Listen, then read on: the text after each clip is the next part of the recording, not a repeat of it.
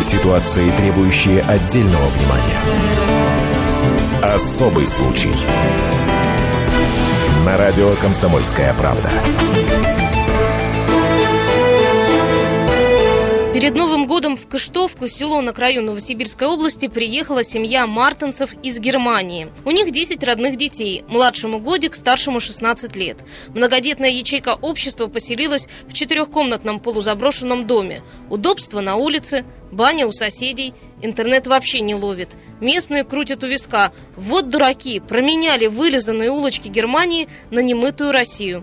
А те твердят – променяли и не разочаровались. Бежать в Россию мартинсов заставили уроки сексуального просвещения, где детям рассказывают о многообразии полов и ориентаций. Вот что говорит о своих скитаниях между двумя странами 40-летний Айген Мартинс. Во-первых, мы родились, э, жена моя и я, мы родились в Сибири. И жил я в Сибири до, вот лично я, до 14 лет. Переехав в Германию, меня всегда еще тянуло назад, так как здесь моя родина.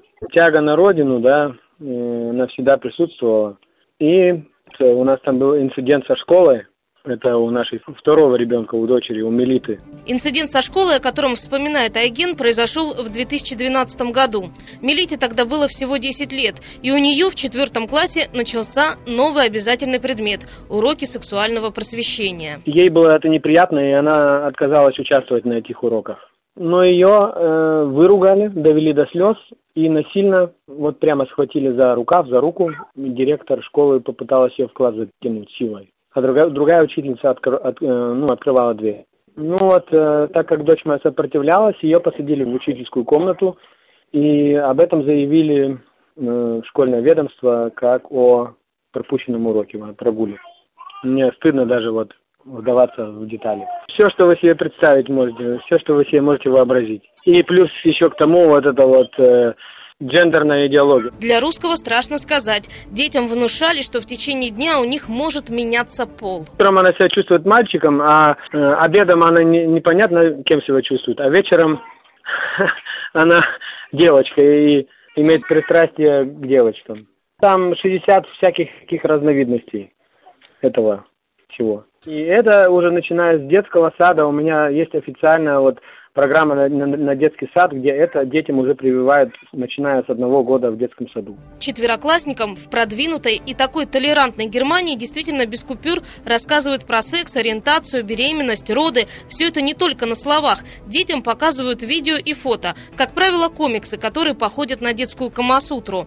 Отказаться ходить на такие уроки в Германии невозможно. За каждый прогул чада родители платят штраф. А если не заплатить, можно оказаться в тюрьме. Это на себе узнал глава семейства Мартинс. Нам закатили штраф, причем каждому по отдельности, мне по отдельности, жене, жене по отдельности. Из принципа мы не заплатили. За каждый пропущенный урок 30 евро. Так как было два пропущенных урока, мне по 30 евро и жене по 30 евро.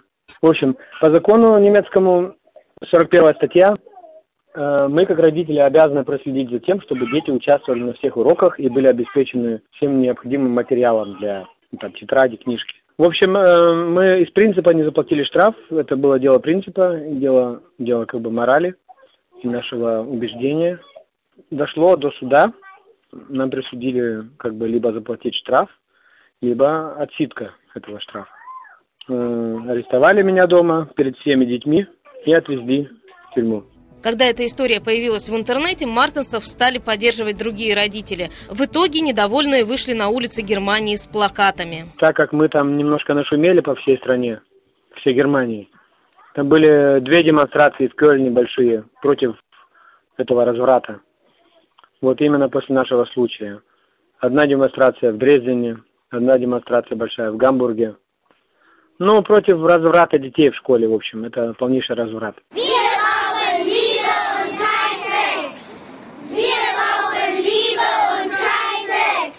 «Нам нужна любовь, а не секс. Нам нужна любовь, а не насильственное воспитание», – кричат дети. Но эти акции не изменили германских правил.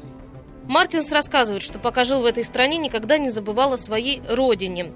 В деревушке Подомском у него живут двоюродные сестры. Во время одного из путешествий он познакомился с жителем соседнего новосибирского села Кыштовки. Он-то и позвал немцев к себе в райцентр. Так семья начала паковать чемоданы в Россию. Духовные и нравственные ценности, они для нас гораздо выше.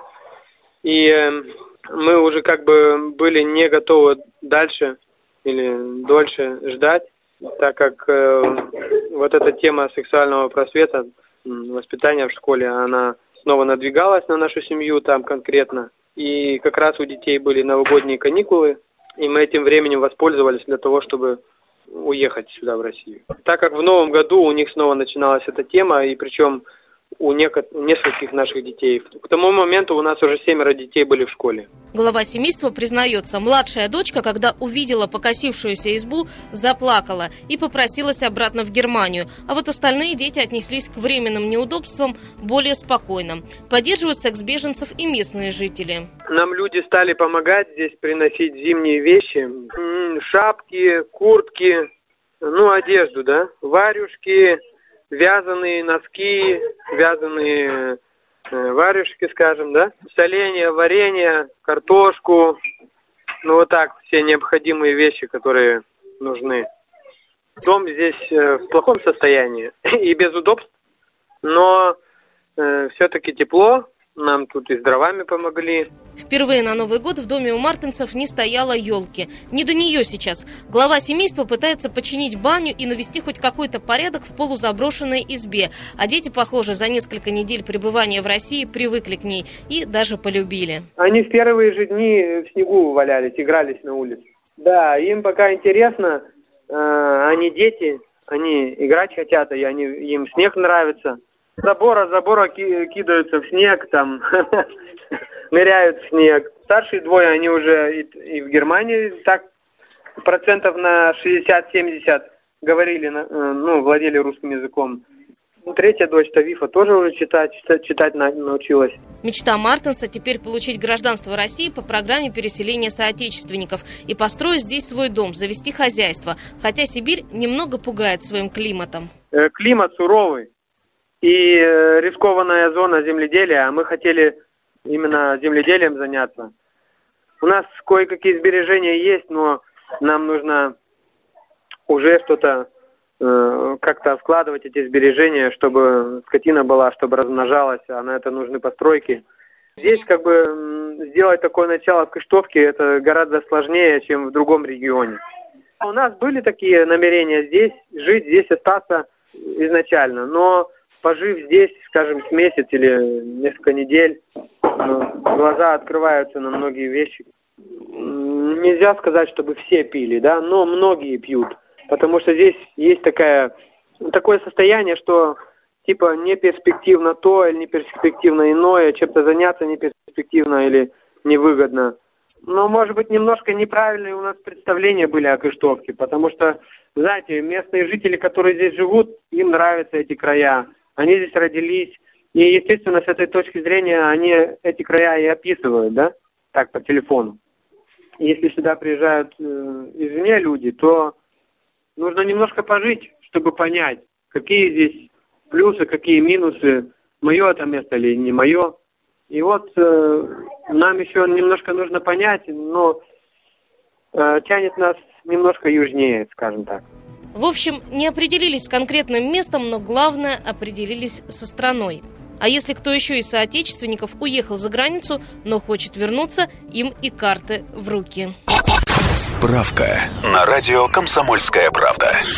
Программа переселения соотечественников действует уже 10 лет. Ее участниками могут стать те, кто родился в России или СССР, а потом уехал жить за рубеж, а также потомки народов, исторически проживающих в России. К участникам программы есть несколько требований, например, владение как устным, так и письменным русским языком и отсутствие судимости по тяжким статьям. Участники программы могут рассчитывать на подъемные в новом месте проживания, их размер зависит от выбранного региона. Самые большие суммы в северных регионах. Новосибирская область, куда переехали мартинцы, относится к обычным регионам. Также участник программы первые полгода может ежемесячно получать пособие из федерального бюджета, если не получается устроиться на работу. Но суммы небольшие, они равны прожиточному минимуму в конкретном регионе. Всего по программе переселения соотечественников в Россию в 2016 году переехало около 150 тысяч человек. Особый случай.